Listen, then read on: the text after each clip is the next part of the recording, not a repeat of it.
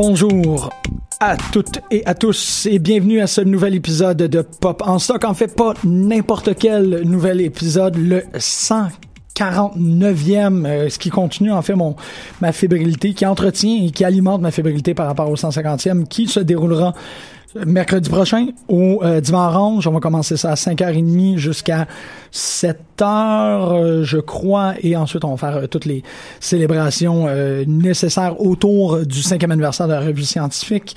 Donc on vous attend. Il y a plein de gens qui sont actuellement en train de peaufiner leur présentation. C'est un speed colloque, donc ça sera des présentations de 5 à 7 minutes sur des sujets variés, euh, énormément de, de doyennes et doyens de l'émission euh, et des euh, personnes qui arrivent une fois de temps en temps et qui passent pour dire bonjour.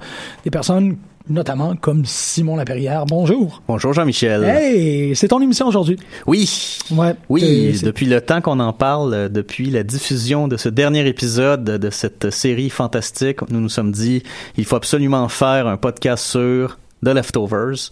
J'allais dire en blague sur Perfect Strangers, pour faire un vrai hommage aux Leftovers, on va je me suis retenu, je me suis gardé une gêne. ne te retiens pas. Sérieusement, en termes de mystère, euh, l'intertexte avec Perfect Strangers a été le truc le plus euh, sidérant pour moi par rapport à Leftovers. Il y a beaucoup de trucs qui m'ont euh, impressionné, qui m'ont laissé dénu, mais le, le, deux épisodes là où on, on fait toutes ces blagues là autour de ce sitcom des années 90, c'est vraiment le truc le plus mystifiant que je peux imaginer.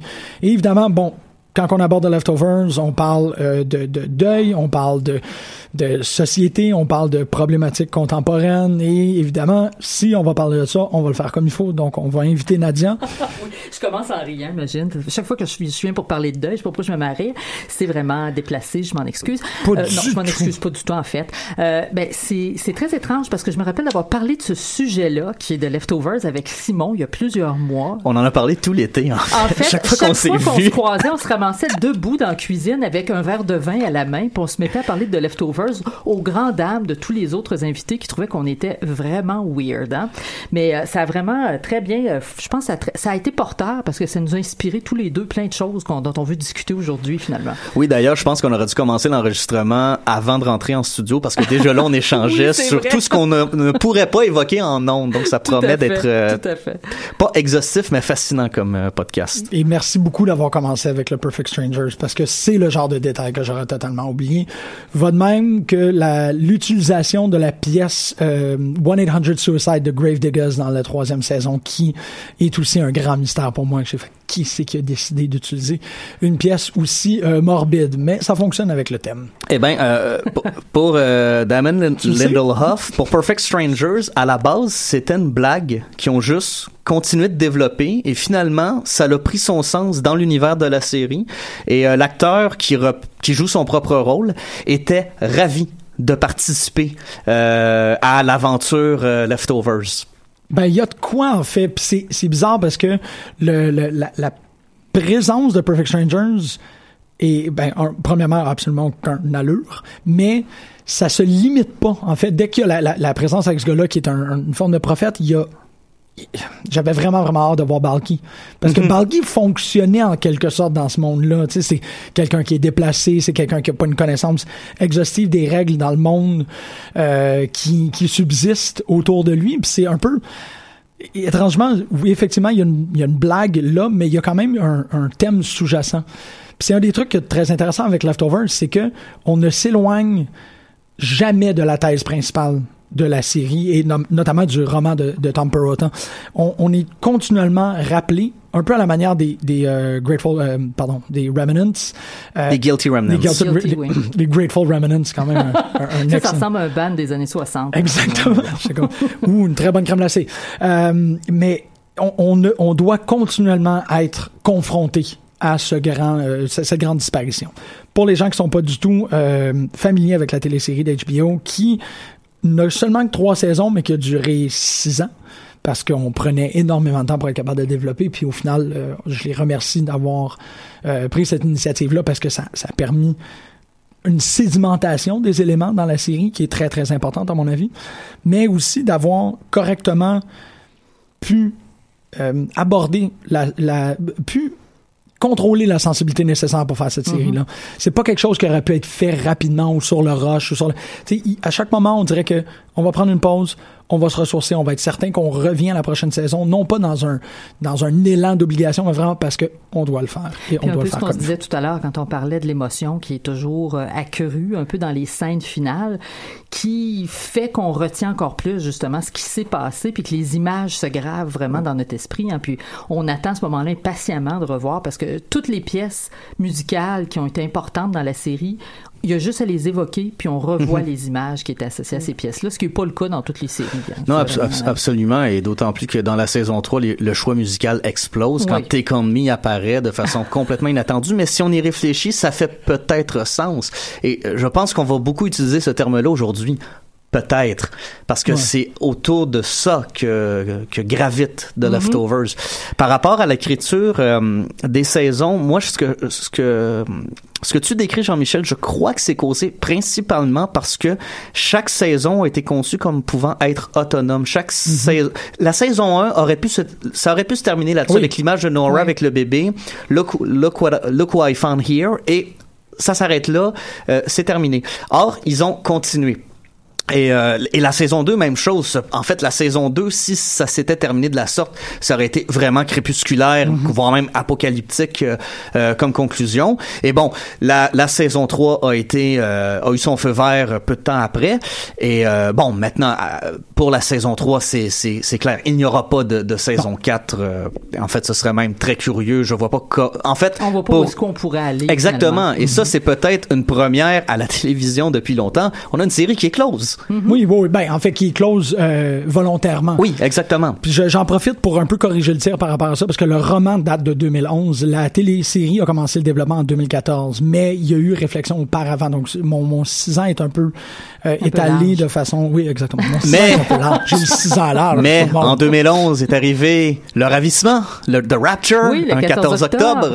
Aïe, aïe. Il va falloir faire d'ailleurs un party, Simon, pour ça. Ah, je suis d'accord. Ce que je me disais, j'étais exactement à ce place-là. Je suis comme, ah wow, c'est un peu dommage qu'on a fait l'émission si tôt. Le Oui. 11 octobre, c'est durant le FNC. Je, je- on va tous à leur euh, quartier général, habillés en blanc et on Oh, tout à fume. fait. Ouais. Ça serait Ah. super. Que je me remette à fumer. Mais euh, c'est drôle parce que vous dites ça parce que la, la- la fin de la, la troisième saison, justement, j'ai l'impression que dans les derniers épisodes, on nous dit ça va se finir là, puis voici la ligne narrative, c'est-à-dire l'histoire entre Kevin et Nora, ça va avoir été ça le cœur de la série. Puis là, on se met à le revoir rétrospectivement, à, à le comprendre parce que là, on l'aurait écrit quand même assez bien là, pour que la fin soit vraiment là, conforme Oui. à ça. Et l'autre euh, raison, Nadia, c'est comment se termine l'avant-dernier épisode avec la fin d'un monde. Oui, tout à fait. Ouais. Euh, et c'est vraiment, on n'aura plus jamais à revenir ici. Et le plan final qui est absolument magnifique de, Ke- de, de Kevin, agent secret, avec euh, la, la chef des Guilty Remnants qui regarde le ciel alors que des bombes Mm-hmm. tombent vers la ville, euh, c'est significatif. C'est vraiment une conclusion. Il n'y aura pas de retour vers cet univers-là d'envisageable. Et, et je, je, je- excuse-moi, pour moi, mes, mes, mes correspondances, juste au- dans cet épisode-là où Kevin se fait, le, le deuxième Kevin se fait retirer une clé de la cage thoracique dans une opération qui ressemble tout à fait à la pose d'un pacemaker. Donc, on a Kevin Cyborg et Kevin le vrai qui s'opposent dans cette. Moi, en tout cas, j'ai vu plein de parallèles absolument fascinants dans cette série-là, là, des, des twists d'écriture que je ne sais même pas s'ils étaient voulus, en fait. C'est fascinant, ce Kevin Simon. C'est vraiment. Excusez-moi, j'ai toujours des mots de- comme ça qui sortent sans y penser. Non, mais c'est- c'est des, bien. des choses qui nous font réfléchir. Ben, c'est qu'il y aurait. Excuse-moi, bon, je vais peut-être réagir un peu sur le vif là-dessus parce qu'il y a, il y a, y le, le- il y a le Kevin du monde sensible. Tout à fait. Il y a le Kevin du monde insensible, qui est le président, Qui les la- launch la codes, et deuxième dimension, là, ou la, la- en tout cas la dimension différente. si C'est veut. ça, Oui. exactement. Et qui est à la fois une. une, une, euh, pas une une exacerbation émotive, mais aussi une exacerbation physique. Fait que Oui. ça, il est plus que des, il, il y a une plus-value sur chacun des pans de l'humanité dans cet autre monde-là. Il y a quelque chose, moi j'ai vu vraiment une- quelque chose, souvent quand je te dis cyborg, là, je veux pas euh, euh, peut- peut-être encore vous stimuler trop avec ça, mais euh, sauf qu'effectivement, vous remarquez que dans le dernier épisode, on apprend que Kevin a un, un pacemaker qui est installé aussi, puis dans cet épisode-là, fait qu'il y a comme toujours la, la réalité vient le rejoindre dans cette autre dimension-là aussi, mais de façon, comme je dirais, quasiment poétique, là, parce que c'est c'est toujours euh, des récits enlevants, si on veut. Ben, c'est à travers cet épisode-là que Kevin se rend compte de tout le tort qu'il a pu Oui. faire à Nora. Tout à fait. Oui, parce qu'il pense à elle tout le long qu'on est en train de lui ouvrir la cage thoracique. ce qui est possiblement ce qui arrive quand on a une opération d'ailleurs. Oui, on pense aux êtres chers. Exactement.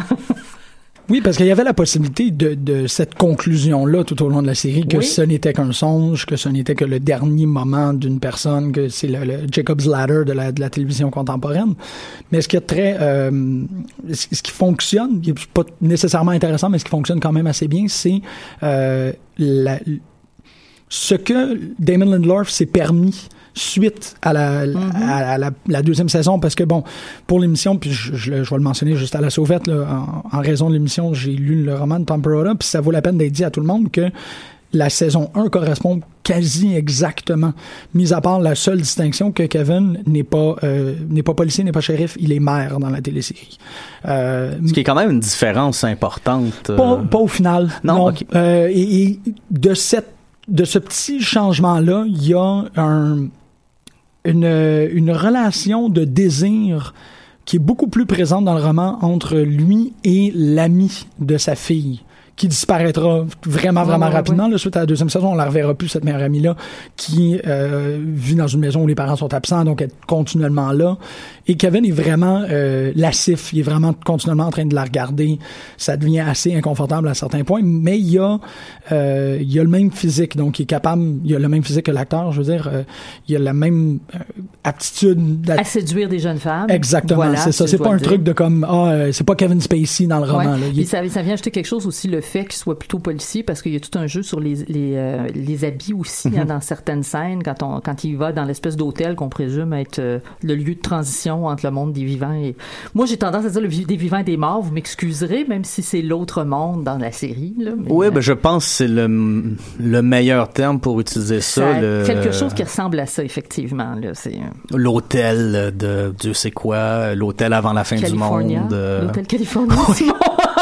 c'est quand même pas si you can check out anytime you want. Je suis la championne des parallèles comme ça. Vous allez pas, vous allez avoir de la misère à m'arrêter. Mais c'est quand même pas fou parce que ben, c'est. il y a quelque chose comme ça. Hotel hein. California, si on prend le récit au grand mm-hmm. complet, c'est un peu des limbes, c'est un peu un endroit. C'est la passation aussi. C'est le, le, lieu de passage. Ok. On est rendu déjà quelque chose. Oh Dieu, hein, je vous dis ça, on n'a pas quatre livres à écrire là-dessus. Nous autres, c'est comme rien. Mais ce qui est intéressant suite au roman, c'est que on travaille sur des, des pistes alternatives. On, on fait l'extension de, de, de, petits éléments que Tom Perrotta a placés, mais qui deviennent plus. Puis c'est ça. Bon, sans trop vouloir rentrer dedans, là, il y a évidemment suite à, au nom, l'apparition du nom de mm-hmm. Damon Lindelof au générique, une filiation qui se fait automatiquement avec Lost. Un des trucs que je, qui, qui est à craindre quand on voit ce nom-là, c'est que on va se faire livrer un autre euh, opus qui va finir en coup de poisson. Qui va être finalement une formule déjà éprouvée, qui vous allez suivre, vous allez suivre jusqu'à temps de vous faire dire ah tout cela n'était pas arrivé, j'étais en train de tomber puis j'ai rêvé. Oui, c'est ça. Puis il l'a évité, il l'a évité, il a évité le, le, piège du euh, du contrat de lecture en voyant ce nom-là c'est pour ça, en fait, ça valait la peine de faire cette petite acrostiche-là parce qu'au final, on aurait pu écouter une télésérie à propos de quelqu'un qui, comme, à dernière minute. Oui, que dans ces 12 dernières secondes, avant la réanimation ou avant de, de mourir, pond tout un récit euh, aussi fou que celui-là, là, qui s'étale sur quasiment trois années de vie de gens et tout ça. Ouais, mais rien n'empêche que c'est peut-être ça qui arrive aussi.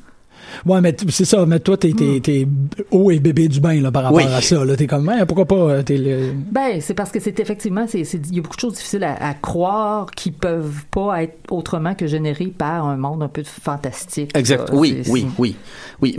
Mais, mais ce qui est fascinant, c'est que la, la seule certitude que l'on a avec The Leftovers, c'est un événement surnaturel, comme dans mm-hmm. Lost. Oui, tout à fait. Euh, Une perte qui est expérimentée par plein de gens en même temps. Exactement. Donc, c'est la, en fait, euh, j'avais pris ça en note les, points communs entre euh, The Leftovers et Lost, euh, qui sont vraiment nombreux. Et là je, je veux pas euh, je veux pas dire que Lost est une mauvaise série. Je pense que c'est sûr qu'à la lumière de The Leftovers qui est qui est un programme absolument extraordinaire. On, on se reportait à dire ouais ben c'est en fait là c'était le, le, brouillon de The Leftovers. Je pense plus que Leftovers hmm. reprend des idées, les a fait maturer, mais faut pas oublier Lost c'était une série pour ABC. Ben c'était pas une série pour HBO. Ça, euh, ça s'adressait à un très grand public qui a quand même embarqué dans un dans une émission qui était quand même audacieuse.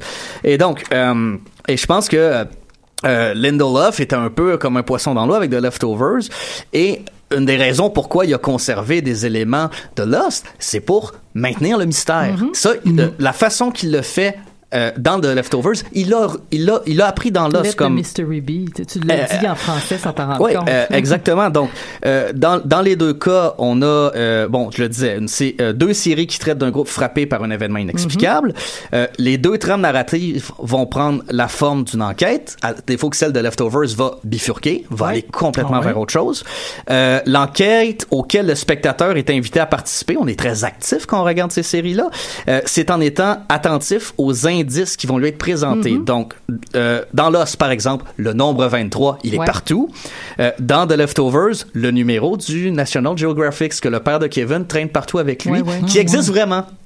Euh, et des fans l'ont retrouvé, l'ont lu. En fait, effectivement, il y aurait des références à la série dans les articles publiés. C'est quand, même... tu parles d'enquête, j'ai l'impression que les personnages ont différentes enquêtes et quêtes aussi, parce que Laurie est vraiment dans une quête tout à fait différente que Kevin, puis c'est elle qui est un peu la solution, je dirais, des enquêtes et des quêtes de beaucoup d'autres personnages.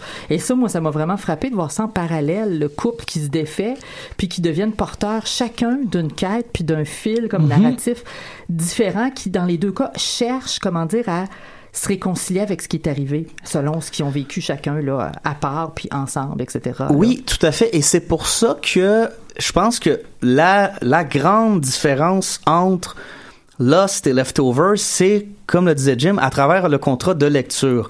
Euh, Lost est beaucoup plus classique dans les, les, l'entente qu'il va créer avec le spectateur. Il lui dit, tout ce qu'on vous présente est un indice, soyez attentifs, ils ne sont pas là pour rien. Et euh, c'est, c'est pour ça que... ben... Euh, pour avoir revu la saison 1, disons qu'au début, ça marchait plutôt bien. Euh, euh, si on vous présente euh, un objet, il va revenir plus tard. Ouais. c'est bon. Maintenant, on va pas tomber dans les méandres de la saison 6 et 7. Ouais, c'est quand on arrive dans l'espèce de cylindre orange, etc. Moi, je me rappelle avoir décroché à ce moment-là, puis l'avoir repris beaucoup plus tard. Là. Ouais, ouais, c'est vrai que ça, ça commençait à devenir un, un peu n'importe quoi. Mais bon, pour la petite histoire, Lost au départ, comme The Leftovers, devait avoir trois saisons. Les producteurs ont insisté pour que ça continue. Et euh, Lindelof et son équipe de scénaristes ont admis quelques années plus tard qu'ils étaient rendus à un point où, comme avec X-Files, ils inventaient à mesure. Ça paraît. Ben Ça paraît. Alors qu'au départ, la saison 1, elle est vraiment bien ficelée. Et, et elle pointe vers une, une résolution qui va être claire, auquel nous, spectateurs, on est invités à participer. Donc, c'est ça. Soyez attentifs. Voici des indices. Euh, quand on vous montre un flashback, c'est pas tant pour développer le personnage comme ce serait le cas dans The Leftovers, uh-huh. c'est plutôt pour vous donner des informations qui vont vous être utiles plus tard. Donc, mm-hmm. euh, Lost suit la trame narrative d'un roman policier. Mm-hmm. Quand on lit un Sherlock Holmes, quand on lit un Maigret, si un personnage porte un manteau rouge, il porte pas un manteau rouge pour rien. C'est peut-être parce que on, essaie de noter. Exactement. Dans The Leftovers, mm-hmm. là où ça se complique, c'est que le, le, pour maintenir le, pour créer un mystère, euh, ça part vraiment sur la même prémisse, un événement surnaturel et on va euh, créer un contrat de lecture similaire parce que, euh, mais dans, dans le cas suivant, c'est pour, c'est pour le déconstruire, c'est pour le parodier, puis c'est Ensuite, pour, et ça je pense c'est de ça que tu vas nous parler Nadia, c'est pour exposer sa futilité d'un point de vue philosophique. Ça ne sert à rien de tenter de comprendre. C'est ça. Or, on essaye quand même de comprendre. On essaie de faire du sens avec ce qui arrive parce qu'on est, on est comme ça, tu sais, humainement. Puis quand on parlait de Laurie, moi, c'est un personnage qui m'avait beaucoup marqué parce que j'ai l'impression que c'est elle qui comprend premier qu'il n'y aura pas de sens vraiment. Puis il faut juste comme trouver plutôt un sens à la vie qui se passe maintenant. Là, Et là où l'héritage de l'os se fait encore ressentir, c'est que on a affaire aux mêmes indices. Euh, il y a des événements qui ont lieu où on se dit ben s'ils ont lieu, ça doit être parce qu'ils ont sens. Comme par exemple dans la saison 1, euh, l'homme qui se pointe à tous les jours à la même heure au restaurant pour sacrifier une chèvre. On se dit bon ben ils ont pas mis ça pour rien. Et pour l'homme lui-même, ce qu'il fait a un sens. Et ça, je crois que c'est parce que euh, The Leftovers, c'est d'abord et avant tout comme Lost, c'est une série mhm. qui porte sur la foi. Mhm. euh, La foi qui va euh, dans les deux cas, on a des personnages de croyants, puis dans les deux cas, on a des personnages qui ont l'impression qu'ils sont pris dans un immense schéma dont ils vont tenter de comprendre euh, euh, son fonctionnement. D'ailleurs, dans Lost, c'est même encore plus souligné que dans The Leftovers avec le personnage de Locke. Chaque fois qu'il fait une erreur, parce que lui est persuadé d'avoir compris les mécanismes de l'île, il s'effondre en disant What did I do wrong? Qu'est-ce que je n'ai pas fait de correct Parce que euh, il, il réussit pas à saisir ce qui lui échappe. Dans The Leftovers, il y en a qui vont aller jusqu'au bout, et il y en a d'autres comme Nora qui vont plus faire, ça m'apparaît un peu gros, ou euh, il faut continuer à vivre malgré tout. Mm-hmm. Et c'est pour ça que euh, moi, ce qui me fascine avec euh, The Leftovers, et c'est ça que bon, ça vient chercher un peu mes mes bébites à moi, et je pense que c'est la force aussi de cette grande série-là de venir chercher nos nos bébites, c'est que c'est une série sur des individus qui interprètent. Et la seule la seule certitude qu'ils ont, ce sont leurs et compte tenu qu'il n'y a mhm. jamais rien qui va les confirmer, euh, et compte tenu que euh, leurs interprétations, sauf pour les Guilty Remnants, elles sont conflictuelles, Nora n'est pas croyante, son frère Matt, oui. Nora pense que Kevin sombre dans la folie. Laurie également. Kevin est persuadé du contraire. Et euh, c'est même des interprétations qui sont aliénantes. Dans le cas du pauvre Kevin, que euh, je sais pas c'est comment dans le, le roman Jim, l'état mental de Kevin. Parce à partir de la saison 2, il est en chute libre. Ben c'est ça, c'est qu'on n'y arrive pas. Ben du moins, ce n'est pas. C'est évidemment des trucs qu'on a dû ajouter à, au texte principal. C'est ça qui est quand même moi, je trouve que c'est palpable quand tu écoutes la télésérie, que dès que tu arrives à la deuxième saison, tu es rendu dans un. Y a, un, y a un univers. Ouais, c'est ça. Il y a un shift de, de l'intention de la télésérie où on, on, on passe de un État, OK, si je peux l'expliquer de cette manière-là, j'ai l'impression qu'ils sont beaucoup plus en paix dans la première saison avec ce qui s'est passé que dans la deuxième et dans la troisième. C'est justement quand ils se mettent à chercher, parce que tu parles des croyances, quand ils se mettent à chercher des groupes qui leur ressemblent, et puis ils partent vers Miracle, puis etc., euh, c'est là que les choses deviennent compliquées, parce que tout le monde, Laurie a, a eu des, a fait des interventions, tu sais, où est-ce qu'elle jouait un peu les, les personnes qui savaient, puis qui pouvaient mettre les gens en contact avec l'au-delà. Elle se retrouve dans une ville, il y a des gens qui font ça aussi, et je pense que les gens essaient comme de, de, de se réparer, de réparer les autres, puis d'essayer de se regrouper entre gens qui, censément, pensent la même chose. Et c'est pas toujours euh, évident parce que tu t'aperçois que dans un grand groupe, il y a toujours plein de monde qui pense pas tout à fait comme toi, mm-hmm. puis que tu peux, il faut que tu essaies de négocier avec ces différences-là. c'est ça qu'ils vivent parce que Miracle, ils sont extrêmement pris. Puis quand tu parles des pistes qui vont partout, euh, l'enfant, euh, mon Dieu, je pense à Patty, mm-hmm. enfant. Je veux dire, euh, Patty, enfant, ça ne mènera pas à, grand-chose. On va la voir quelques fois.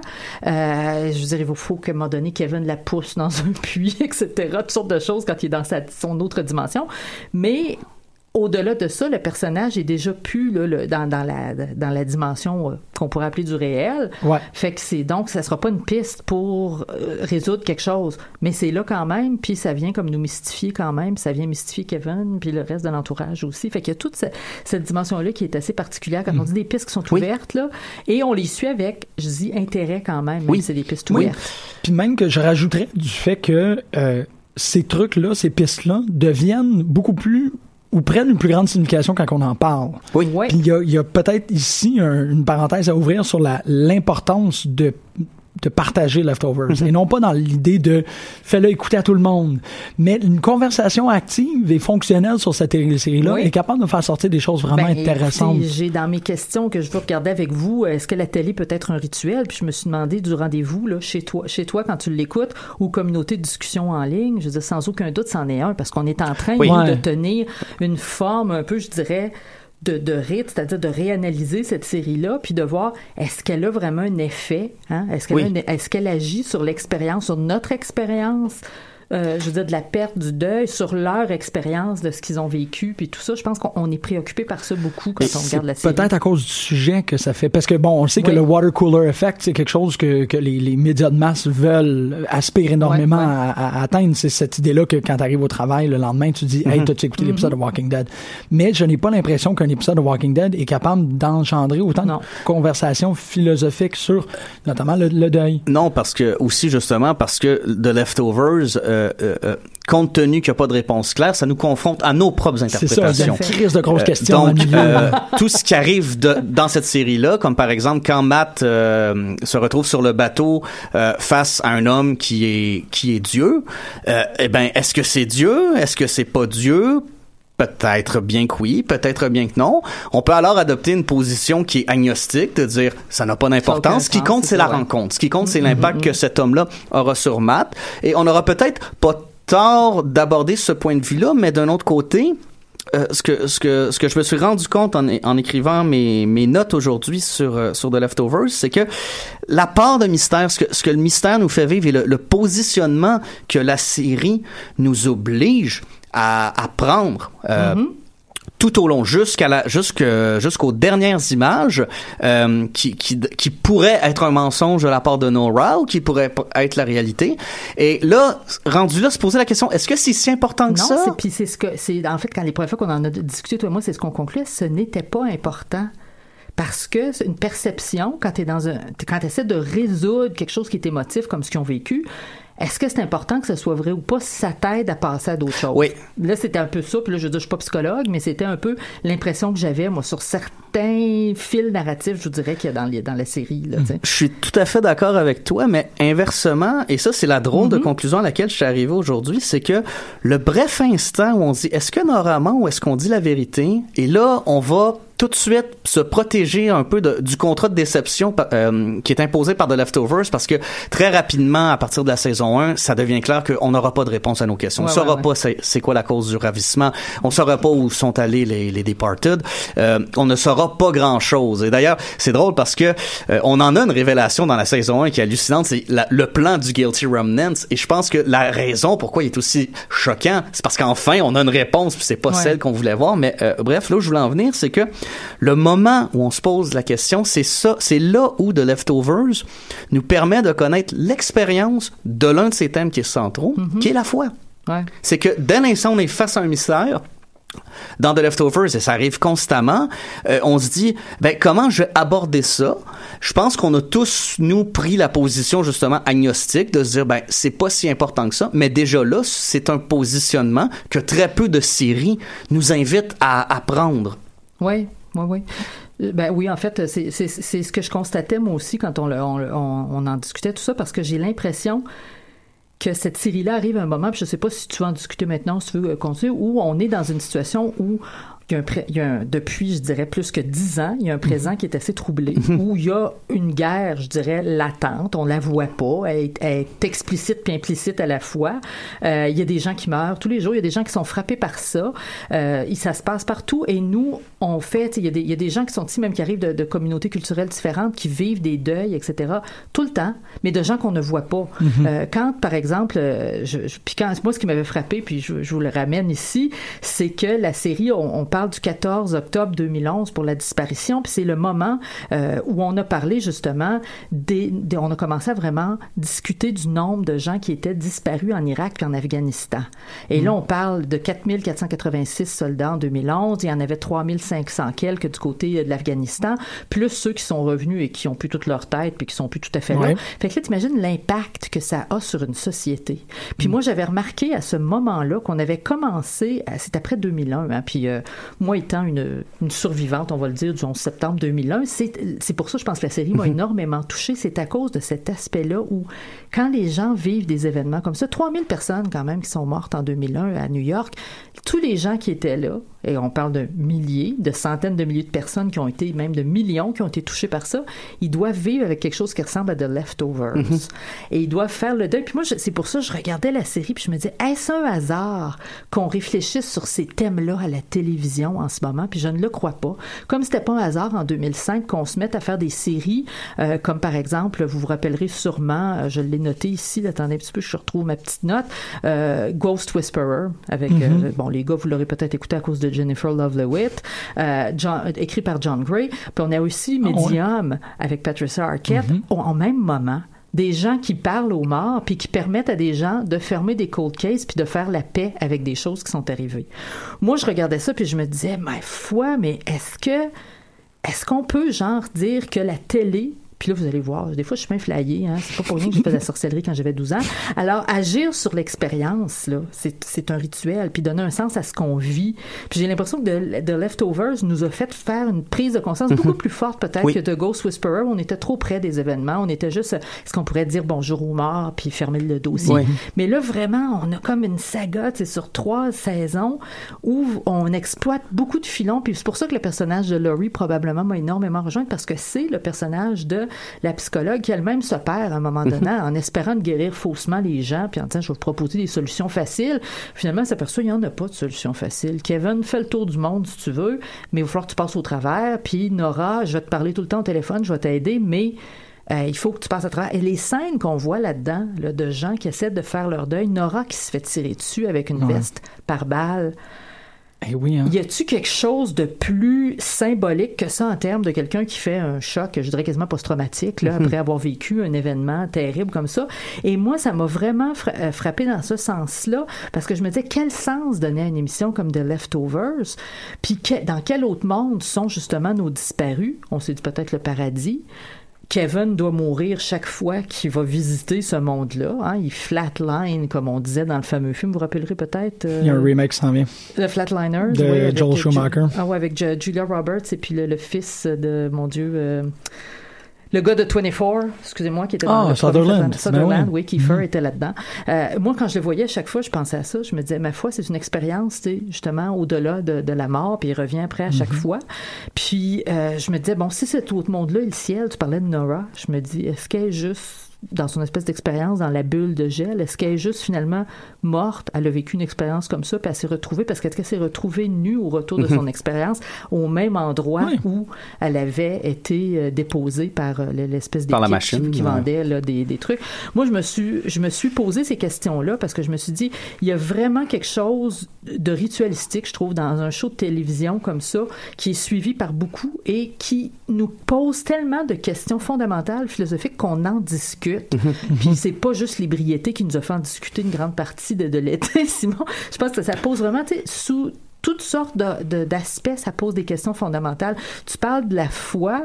Moi, je vois le processus vraiment du deuil qui peut être extrêmement pénible. On voit que pour Kevin puis Nora, ça a été peut-être 10 ans, 15 ans avant qu'ils arrivent à fermer la boucle Ouais. puis à accepter le mystère, Et, et- le récit de Nora, qu'il soit vrai ou qu'il soit faux, quand elle raconte avoir retrouvé Ouais. sa famille, c'est l'histoire d'un deuil. Elle, elle- elle- elle ne va pas vers eux. Elle non, se elle dit, a euh, une ah nouvelle ben, relation avec eux, comme dans les étapes du deuil qu'on trouve chez, c'est quoi, c'est Kubler and Koss ou quelque chose comme ça, là, en Kubler- ouais, Kubler-Ross, ouais. Euh, oh, Kubler-Ross, oui, t'as raison. Euh, on, dirait, on dirait que c'est, mon Dieu, tu On connais ça. Ouais, c'est ça. Fait que, non, effectivement, pour moi, ça a été, ça a été ça. Je me suis dit, c'est pas important. Elle a fait, elle a fermé la boucle, puis elle a vu qu'il était heureux, puis elle revient contente. C'est ça, parce que c'est ce que tu es en train de dire, puis je trouve ça intéressant, la, la- la- la mention de Ghost Whisperers, puis... euh, puis le- Medium. Medium, exactement, avec Arquette, c'est que dans ces cas-là, les fantômes sont, sont chiants, sont disruptifs. Ils Oui. viennent, t'es comme, ah, ok, man, j'ai vraiment hâte d'exorciser ma maison parce qu'elle n'arrête pas de claquer à la porte. Ouais. Mais dans Leftovers, il n'y a pas de présence. Ils ne sont pas là. Il n'y en a pas de fantômes. Il n'y a pas de spiritisme euh, dans ça du tout. Puis comme on dit, on n'a même pas de médias sociaux. Tant- Tout à l'heure, on en parlait dans The Leftovers. On n'a même pas la dimension où le monde, on est en 2011 quand ça arrive. Les années suivantes, on est dans donc 2012, 2013. On n'entend même pas parler de page Facebook mémoire, de rien. On n'a pas du tout intégré cette dimension-là. On Ben, est resté ouais. hors du temps. Ben, c'est qu'en même temps, parce que, ça, c'est une interprétation vraiment, vraiment personnelle, c'est que lorsque le, le departure arrive, il y a, il doit avoir, parce que c'est un peu comme dans, codé dans le génome humain, Mm-hmm. il doit avoir une recrudescence du, du véritable contact. C'est, il n'y aura pas de médias sociaux à ce moment-là parce que les gens n'ont plus, c'est- le- pas le virtuel en termes de médias sociaux, mais le virtuel en, en l'expression généralisée, là. Mm-hmm. Le, le présent, non présent, ben, je pense qu'ils en ont leur claque, là. Tu sais, c'est comme de, de, de vivre continuellement avec une personne qui n'est plus là, ben, ça t'enlève le goût d'utiliser Messenger, puis j'ai l'impression qu'à un certain Ouais. point, tu finis par te retrouver à faire, comme on le voit chez la fille de Kevin Garvey, on, tu te retrouves à faire des parties juste pour faire des parties. Ouais, ouais, oui, ouais. juste pour se retrouver et avoir des problèmes. C'est- Bon, c'est une scène qui a été pour moi assez marquante dans le, dans le premier épisode, des scènes de de- d'intimité qui sont pas intimes. Quand ils se retrouvent dans la chambre, puis Ouais. que le, le, jeune garçon qui occupe le lit avec elle, il y a aucune, il y a rien de tactile, il se touche pas. Il y a un point où il dit, je peux-tu, me masturber? Puis elle est comme, ouais, c'est correct. Tu peux-tu m'étrangler? Puis c'est, ça. Puis elle tient la main par-dessus, il y a aucun contact, elle juste les doigts sur Ben, la gorge pendant qu'il s'exécute lui-même. C'est vraiment, c'est vraiment comment les gens négocient avec la douleur. Oui, c'est ça. Puis comment est-ce qu'ils essayent temporairement de s'en séparer. Puis moi, c'est ce qui m'a frappé beaucoup dans cette série-là. Puis c'est pour ça qu'il y, y, a des épisodes carrément. Je veux dire, même quand on voit euh, qu'est-ce qui a blessé Laurie, quand elle revoit que finalement elle était enceinte de, mm. de son époux de Kevin, puis que l'enfant est disparu euh, en pleine échographie. Tu regardes ça, puis je veux dire, c'est dur de pas avoir comme envie de pleurer quand soit ces scènes-là parce que euh, c'est comme, j'ai l'impression que c'est comme une espèce de, purge collective, mais pas comme le film d'horreur. Ouais, euh, dans le sens plus où tout le monde qui a vécu des choses difficiles ont trouvé un moment, je suis persuadée, dans cette série-là, où vous avez vu une scène qui a eu cet aspect-là, où ces gens, oh, moi aussi j'ai expérimenté ce genre de mm-hmm. perte-là. Puis là, je vois quelqu'un qui fait des choses qui sont complètement surprenantes pour négocier avec ça. Euh, Nora étant un personnage extrêmement spectaculaire, là, qui provoque sans arrêt. Et le processus, tu sais, quand on parle du processus du deuil, puis que dans le processus dans lequel Nora amène les gens qui ont perdu quelqu'un, 114 questions, je pense, qu'il leur pose, filmées puis ça dure des heures de temps, les gens transpirent, ils se sentent mal à l'aise, puis ça prend un an environ avant qu'ils sachent s'ils vont avoir droit à une indemnité, si on accepte que la personne disparue est bel et bien disparue de leur vie, que c'est pas eux qui l'ont enterré dans le jardin, qui ont planté des mhm. tomates dessus, ou Dieu seul sait quoi. euh, mes tomates vont très bien par ailleurs. Qui, est un exercice auquel Nora, je viens de m'en rendre compte, se prête quand elle va à la rencontre de ceux qui ont fait la machine. Et là, elle se retrouve dans la position inverse et on sent qu'elle est mal à l'aise, d'autant plus qu'elle échoue le test. Oui, de questionner ta perte, de dire est-ce que c'est vrai que tu souffres autant et que tu as perdu quelqu'un? Et ça, moi, ça a été pour moi très marquant parce que je me disais c'est toute la machine, qui se déploie quand les gens vivent une perte comme ça, je veux dire, euh, moi, bon, c'est sûr, je pense au 11 septembre, parce que c'est quelque chose que j'ai vécu, mais où est-ce que tu es questionné sur ton expérience? Est-ce que c'est valide? Est-ce que c'est vrai? Et quand je regarde ça, je me suis dit, oh mon Dieu, ils ont vraiment construit un scénario mhm. qui se fonde sur des choses réelles, puis ils l'exagèrent. Écoute, quand on essaie de faire les cadavres, pour, vous vous rappelez les poupées pour reconstruire, parce que les gens n'ont pas vécu de deuil, puis ils n'ont pas vu, puis là, tout d'un coup, on a... Ben, c'est le plan des Guilty Remnants, de faire en sorte que chaque personne va se réveiller avec une sorte de mannequin à l'effigie de d'un proche disparu. sont un produit commercial. On voit Nora dans une foire euh, du... Euh, à, New York. à New York, et dans une foire où est-ce qu'on discute justement de l'après 14 octobre, puis on lui montre, puis elle finit, je pense, saoul, en train de monter sur un mannequin d'un de, de, gars d'une vingtaine d'années, probablement disparu. Euh, tout ça, c'est comme la scène que tu tu nous as décrit de, non sexuel entre les ben deux adolescents, c'est profondément malade, je dirais, quelque part, dans le fonctionnement, mais en même temps, ça appelle des sentiments humains qui sont très profonds et qu'on peut vraiment relier à plein d'autres choses qui existent. c'est dans les méthodes de coping. C'est ça, sont, sont toutes, on s'entend, tout le monde est ultra abîmé dans ces série, mais tout le monde agit avec une forme de cohérence par rapport à leur, leur, leur et ceux qui n'ont pas vécu de perte se sentent aussi lésés que ah ceux qui en ont vécu ben, parce qu'ils sont pas intéressants. En fait, c'est ça la, c'est, ça la, la force du, pourcentage de personnes disparues, c'est 2%. Et ça, il précise dans la série, ça fait en sorte que on connaît tous quelqu'un qui a disparu. Donc, on, on, a, on a tous été victimes du ravissement d'une manière ou d'une autre, mais à des niveaux qui sont très différents. Je veux dire, un habitant de Miracle, euh, dont sa famille a été complètement épargnée par le ravissement est dans une toute autre position que Nora, qui, elle, toute sa famille a disparu. Mm-hmm. Et d'ailleurs, c'est intéressant là-dessus de voir comment le, la série joue beaucoup sur les pourcentages. Comment une des explications qui sort souvent, ce sont les pourcentages. Comme quand euh, l'acteur de Perfect Strangers demande à Nora, vous savez, ce serait quoi les chances que toutes les vedettes de la série disparaissent à part moi? Et Nora lui répond, eh ben, c'est quelque chose comme 3,9% euh, des chances, mais ça aurait pu arriver. Parce qu'elle est probabiliste, elle travaille en assurance, etc. E-, exactement. Et lui qui entend ça et qui a, il a les yeux pleins d'eau parce que ce, n'est pas la réponse qu'il voulait entendre parce que lui, euh, c'est la honte d'être, euh, c'est pas c'est pas la honte d'avoir perdu, c'est la honte d'être resté. C'est ça qui le torture. Et eh de ben, pas être dans la légende. Je veux dire, on sait très bien que ça fait partie des gens euh, quand on parle de, des gens qui expérimentent justement une perte, ça fait partie du problème. C'est le fait de, de, ne pas avoir subi de préjudice physique ou de ne pas être disparu.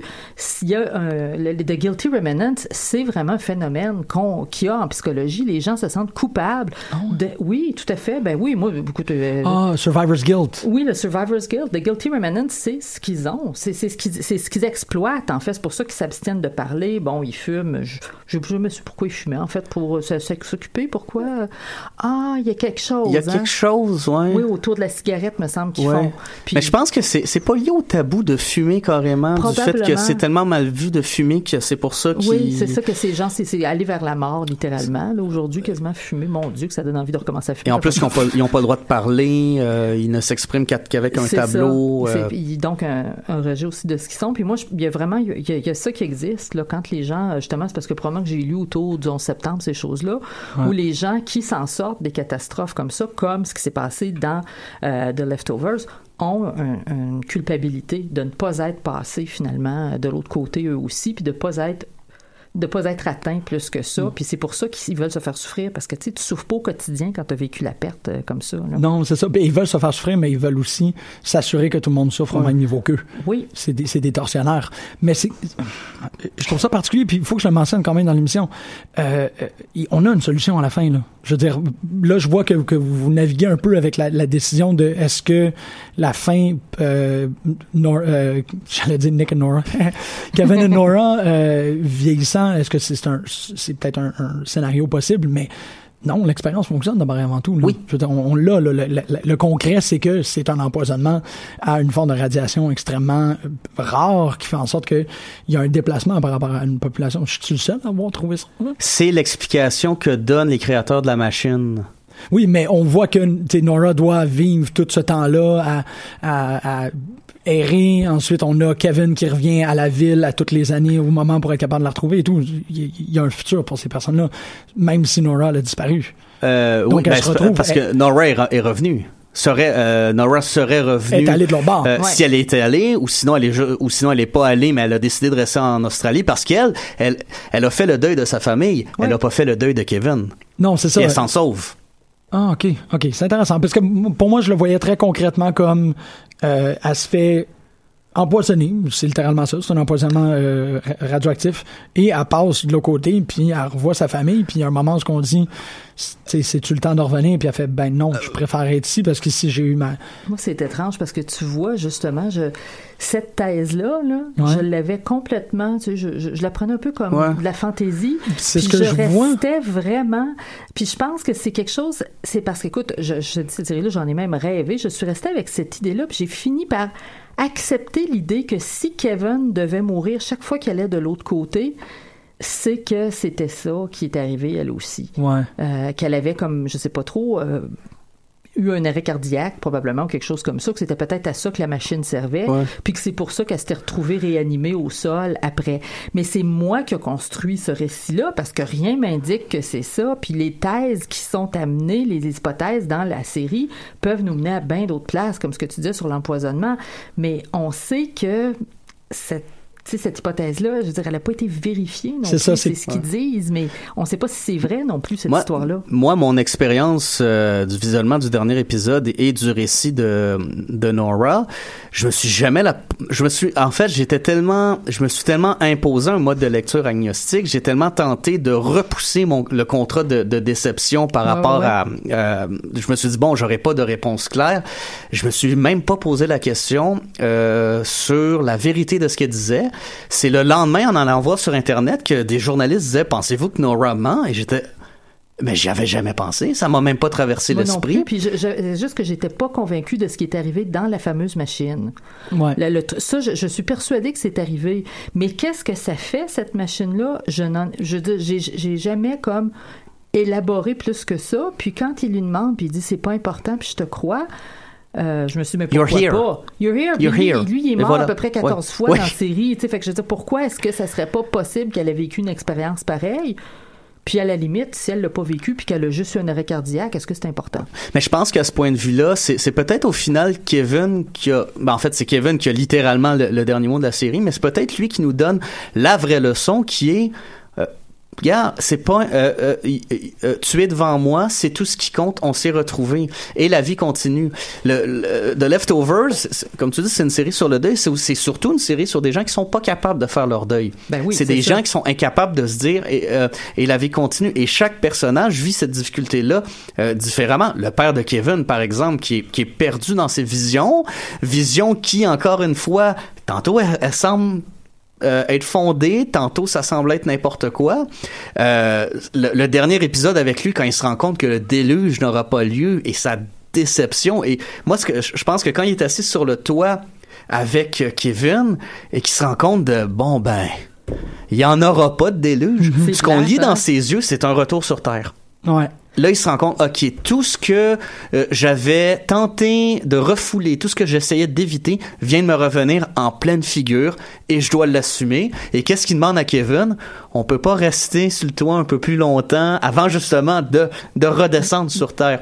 Peut-être parfois faudrait aussi, euh, si on était pour revoir The Leftovers, revoir ça vraiment dans un terme que tu as dit, Jim, que je crois qui est hyper important dans The Leftovers, le concret. Qu'est-ce qui se passe concrètement? C'est des gens qui vont en Australie c'est un homme qui rentre dans un restaurant pour sacrifier euh, une chèvre. Gardons-nous à ça. Mais nous, humains, on est incapable de voir, de, ne voir que ça. On ne peut pas. Ben parce qu'on voit le monde comme un monde de symboles, puis de choses à, décrypter. Mhm. Puis c'est ça qu'on nous a appris. Puis Dieu seul sait si quand ce sont des symboles justement visuels, on n'est pas toujours les meilleurs, là, parce que ça, euh, on nous a appris à lire hein, des mots, mais on nous a pas appris vraiment, euh, tu sais, je veux dire, le langage, justement, qu'est-ce qu'une chèvre veut dire, si elle est blanche, si elle est noire, ça a un collier, ça en a pas. Mhm. Euh, mais je pense qu'on s'essaye quand même, sans arrêt, comme, tu sais, comme personne pensante, mhm. là. Chaque fois qu'on nous présente quelque chose, on le fait. Et dans cette série-là, on est dérouté parce oui. qu'on est conscient, justement, quand on parle des gens qui font leur deuil, on est conscient que chacun le fait de façon différente. c'est ça qui nous est présenté, hein. Parce que quand on voit, là, mon, mon personnage de Laurie qui, finalement, se retrouve en couple avec euh, le gars qui était maire, je pense, de Miracle, là, le, le, le, noir qui était marié avec la médecin, mm-hmm. euh, eux, c'est ça, c'est qu'à un moment donné, ils ont fait, OK, on laisse faire, ils retournent ensemble, puis euh, ils acceptent les deux qui ont des croyances qui sont pas les mêmes, parce que lui pense que Kevin est le Messie, puis sont en train d'écrire un livre là-dessus. Elle a, est absolument terre à terre par rapport à tout ça, veut juste aider les gens avec ce sait côté mhm. psychologie. Et c'est ça fait partie puis elle je pense ça fait partie de sa guérison. C'est qu'à un moment donné elle décide d'arrêter de se guérir puis elle guérit les autres mais de façon légitime. Puis je pense que tout ça est vraiment moi j'ai trouvé ça très dans la dernière saison j'ai vu un peu toutes ces choses là se retwister puis j'ai trouvé ça très intéressant. Puis la seule chose qui m'a perturbé un peu je dirais à la fin c'est que je trouvais que Kevin et Nora paraissaient vieux pour le temps qui était censé s'être écoulé je sais pas si vous avez remarqué ouais, c'est vrai que le, le maquillage... Euh... Nora avait l'air d'avoir près de 60 ans alors qu'elle ah, devrait avoir 45, à peu près 50, mettons, à la fin de la série. Puis ça m'a surpris parce que j'ai tout au long de la série, je veux dire, c'est une jeune mère au début, trois, tu sais, euh, quand la première saison commence, qui on présume est dans la mi-trentaine. Mm-hmm. Fait qu'à la fin de la série, je me suis dit, elle a tout au plus 50 ans, mais elle a l'air vraiment, tu sais, comme d'avoir... Euh, c'est vrai, ça, Elle a plus magané que ça. Là, dans je veux pas dire n'importe quoi, mais il est pas dit que ça fait 17 ans qu'elle est en Australie. Oui, c'est ça, mais c'est pas assez. Ben, c'est ça, c'est que ça fait quand même. Elle aurait 55, 50. Ouais, mais. Elle a, elle a, je veux dire, peut-être parce qu'elle s'est un peu les cheveux, je sais-tu, là. Ouais. elle a l'air vraiment, c'est comme, ils ont vraiment vieilli énormément. Puis Kevin, on l'explique par le pacemaker, puis tout ça, là. Mais ben, je pense, dans le cas de Nora, c'est la vie. c'est la vie qui s'abat sur elle. C'est ça, euh. c'est les pigeons voyageurs, les sandwichs aux œufs, puis tout le kit. Excusez-moi, des détails comme ça qui ont retenu mon attention. Ben, ben, ben D'ailleurs, un, un, un, point intéressant, Jim, que je pense qu'il faut évoquer, c'est que, bon, euh, on a euh, la, euh, a dit que la saison 3 s'articule autour du mensonge et euh, c'est vrai, ah. tout le monde ment dans la série. Quel est son prochain, son prochain projet? Watchmen, qui se termine sur un mensonge. Ouais. Ben, si. T'étais pas obligé de le mentionner. Ben, moi, je, si Daniel Huff peut avoir la même liberté avec Watchmen, en fait, moi, ce que j'espère, c'est qu'il va faire la même formule que, moi, je veux la saison 2 l'après, la fin d'Alan Moore, et là, Daniel Hoff embarque, puis il fait, bon, je fais mon truc, Watchmen.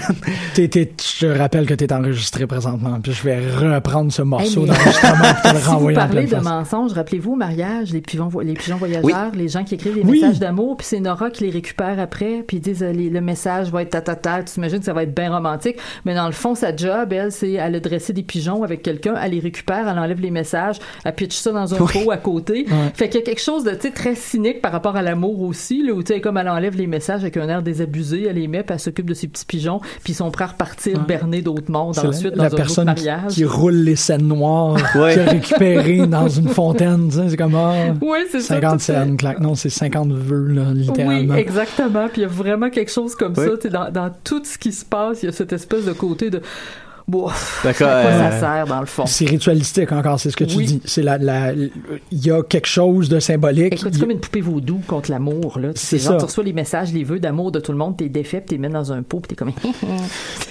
le, le, dernier épisode, c'est fou à quel point euh, Kevin Manora, oui. euh, Laurie Manora, euh, la bonne sœur Manora. dans cette scène-là qui est très drôle, qui est hilarante. Plus que tout le monde, quand Nora ose lui dire tu mens, puis elle regarde, puis tu t'appelles pas Jennifer ou quelque chose comme ça. J'étais tellement quand même parce que là, on, tout d'un coup, là, dans cette scène-là, puis je, le redis pour les gens, c'est que elle va rencontrer une bonne sœur, puis elle voit le, le, sexagénaire sexy du coin qui sort avec sa moto. Visiblement vient de, de vient de de, de, de, ça, de, bon moment. Avec, la, avec, la, bonne sœur euh, via une échelle sur le bord de la maison. Puis là, elle lui dit, je peux pas croire, vous êtes une menteuse. Puis la bonne sœur, tout à fait relaxe, le cheveu décoiffé, lui dit ben hein, la fille qui s'appelle Jennifer, t'es, puis en fait t'es Nora, t'es pas chalée de me parler de ça. Et j'ai trouvé que cette scène-là, d'un coup, résumait beaucoup ce qu'était le personnage de mhm. Nora, la fille qui est euh, holier than thou, si tu veux, qui est toujours au-dessus de tout, et puis là qui se fait mettre en pleine face. Mais ta vie est un mensonge, ma pauvre fille. Fait que viens pas commencer à faire la morale aux bonnes sœurs qui euh, qui couchent avec le le, le le, le, gars des poulets de la, de la région avec sa moto là. Pourquoi j'ai eu cette idée-là? Je sais pas, mais t'es super non, mais effectivement, c'est vrai aussi que Nora, elle est bon, puis peut-être un peu ce que le, c'est ça que son métier demande. C'est une femme qui se méfie, puis à cause de, ça, elle est très condescendante envers la foi des autres. Oui. Chaque fois que Matt lui parle de, ses croyances en Dieu, elle, elle rejette ça de... Elle est plus jugeante que son frère, qui est religieux et qui, lui, est dans une position où il doit justement remettre les gens sur le droit chemin. C'est ça que j'ai trouvé particulier. Puis je pense que je l'avais pas vu avec autant d'acuité qu'à ce moment-là, mhm. dans sa confrontation avec la, bonne sœur, ce qui est quand même symbolique parce que c'est elle et une bonne sœur qui a vraiment plus de fun qu'elle dans la vie. Puis il y a une confrontation entre les deux. J'ai trouvé que c'était tout à fait intéressant comme. c'est peut-être pour ça aussi que la pauvre Nora a l'air aussi vieille. Elle est malheureuse. elle est seule avec ses colombes. Si on la voit la fois six mois après avoir emménagé avec Kevin, elle va avoir rajeuni de cinq ans. Si elle aménage avec Kevin ah, aussi. ouais, ouais, C'est, c'est, je pense que c'est, c'est ça qui est intéressant. On est en fait dans le courrier co-vedette. Ouais, oui, c'est ça. Euh, qui arrive. les potins du cœur. Jean-Michel se tourne deux secondes pour vaquer à la technologie. Il revient, Simon, puis moi, t'es en train de, Qu'arrive-t-il à Kevin et Nora? mais, mais, mais je pense que, je pense que la, la, la, la, question se pose parce qu'on se dit, bon, ben, voilà des personnages qui ont régler leurs problèmes, mais euh, qu'est-ce qui les attend? Est-ce qu'ils vont vivre ensemble? Est-ce que Kevin va rester en Australie? C'est euh, fascinant ça, parce qu'il y, y, a quelque chose dans la télésérie qui est pour moi vraiment intéressant, c'est qu'il y, a comme un dépouillement des sens qui fait qu'au final, t'es es seulement sensible, t'es seulement dans la réaction émotive. mais, mais vous, vous êtes tellement dans la réaction émotive que ça vous intéresse ce qui se mm-hmm. passe avec ces personnages-là après. Et je vais vous admettre, pas, tout pour moi. Ben, ce qui arrive post ça pour eux autres, c'est pas si grave quand tu écoutes une série télévisée, là, écoute, là, on écoutait le dernier épisode de Twin Peaks, on va s'ennuyer de Cooper, on est fâché. Et là, moi, j'écoute, admettons, cet épisode, je rentre dans cet univers-là qui est de Leftovers. Je t'avoue que oui, j'ai ce côté-là où je vais comme, j'ai un peu toujours, on dirait que, tu sais, c'est comme quand tu finis un bon roman, là. Il reste 15 pages, puis t'en lis juste deux par soir, parce que ça va être fini après. Je connais ce sentiment-là, mais je n'irais pas jusqu'à dire qu'il y a vraiment quelque chose qui m'intéresse par rapport à tout le, feeling de comment est-ce qu'ils vont continuer, puis qu'est-ce qui va survivre, puis je sais pas moi. Mais en fait, c'est que on, comment dire, on veut on, on, on, serait heureux de le savoir, mais aussi ça nous dérange pas de pas le savoir. Ben, je vous trouve super touchant, c'est ça que je veux dire. Euh... Jim? Nadia? Allô? Jim?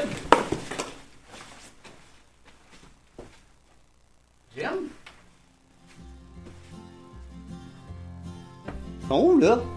Hey, c'est pas drôle là!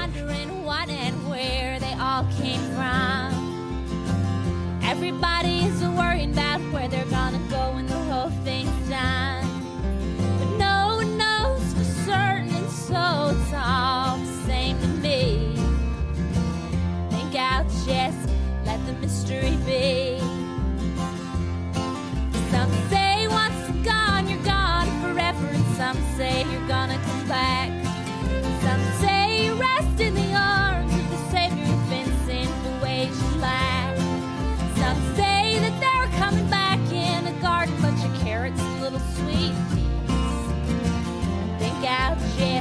let the mystery be.